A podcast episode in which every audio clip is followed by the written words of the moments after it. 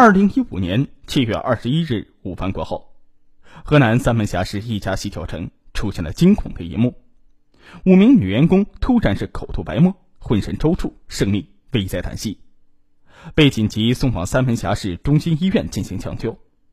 院方怀疑是一起集体食物中毒事件而及时报警，三门峡市公安局立即派人赶到医院，实验室化验结果令警方大吃一惊。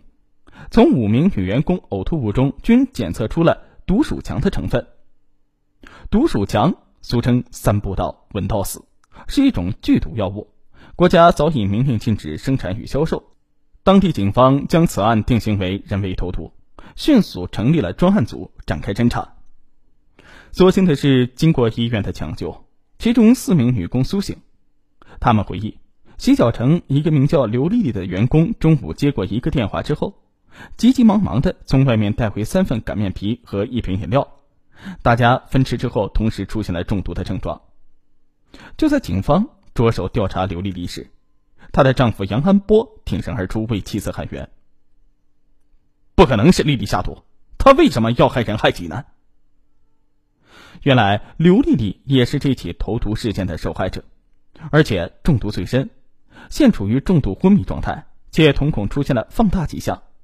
眼看妻子处于死亡的边缘，杨安波声泪俱下的哀求医生：“我就算是砸锅卖铁，也要救活老婆。”五名女员工集体中毒事件发生之后，家属们个个焦虑万分，尤其是刘丽丽的老公更是痛心疾首，日夜陪护在妻子的病床前，双眼熬得通红。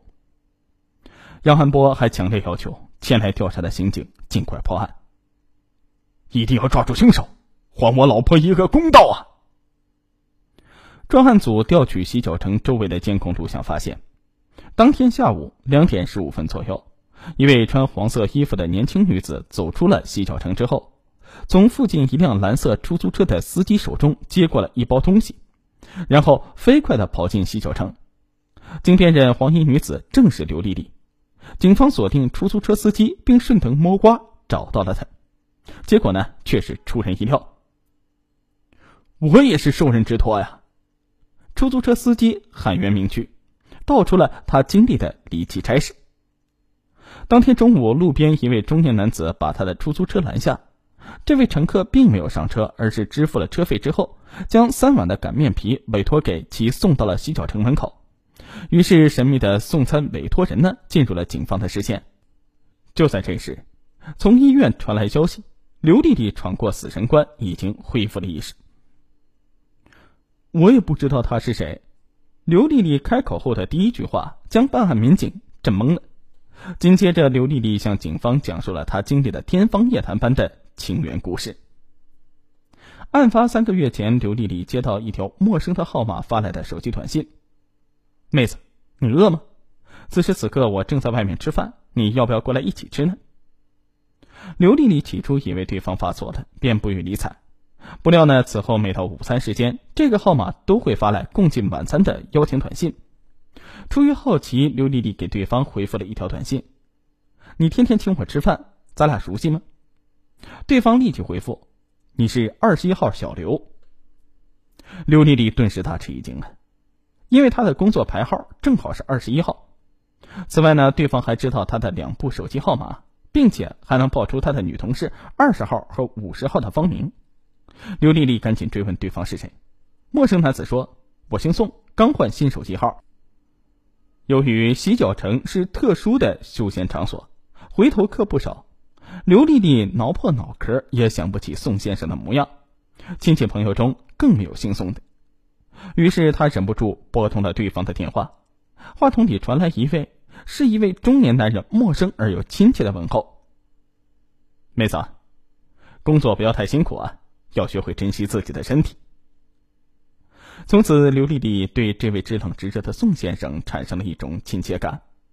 但是她做梦也不会想到，正是这位神秘的宋先生为她精心准备了带毒的午餐。刘丽丽的说法显然有悖常理，怎么会如此大意的接受一个陌生人送来的食物呢？刘丽丽说：“呀，自己在洗脚城工作多年，平时能接触到各种客人。”难免会有热情的回头客给自己送点小礼物，这都是很正常的。专案组推测呢，投毒者与刘丽丽的关系非同寻常，但刘丽丽讲述的故事又让警方百思不得其解。神秘男子投毒动机何在呢？他与刘丽丽有什么深仇大恨呢？警方决定从调查神秘男子的手机号码入手，拨打这个号码多次，对方一直处于关机状态。有一次呢，侦查员意外的拨通了这个号码，接电话的居然是一位姓张的女性，简直就像电影情节啊！身经百战的侦查员们瞠目结舌。当侦查员找到张女士时，她给出的解释令人哭笑不得。那天我晨练，发现路边草坪里有一部被摔烂的手机，捡起来一试，居然还能拨通电话，就留着自用了。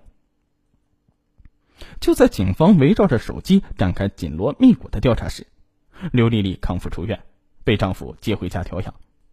见妻子身体依然虚弱，杨汉波干脆请假在家陪护老婆，洗衣做饭，熬汤炖药。刘丽丽感动的双眼潮湿。老公，危难时刻见真情，这些天辛苦你了。就在刘丽丽享受着老公细心照料与安抚时，警察找上门来。这部摔烂的手机你认识吗？刘丽丽左看看右看看，直摇头。而当办案人员将手机拿给刘丽的亲人辨认时，她的大儿子小虎惊叫起来：“这是我爸爸的手机，怎么摔烂了？”据小虎讲，他自幼调皮，经常拿爸爸手机把玩，有时呢还用牙齿咬手机，因此对这部手机印象非常的深刻。侦查员仔细观察。这部被摔烂的手机外壳上果然留下了明显的齿痕。面对儿子的指认，杨汉波爽快承认这部手机是他的，但同时申辩说几个月前不慎丢失。以及找人的线索眼看就要中断，侦查员们转向了手机卡。虽然这部被摔烂的手机属于无名登记卡，查不到机主的身份，但在侦查员看来，手机卡不会从天而降，肯定有人购买。于是，专案组调取了手机店附近几个月来的监控录像，发现了一名形迹可疑的购卡人。虽然此人经过伪装的体貌特征非常的模糊，但他百密一疏，摄像头清晰的拍下此人所骑的黄色电动车。经刘丽丽辨认，黄色电动车正是其老公的座驾。我坦白，那个委托送餐的宋先生就是我。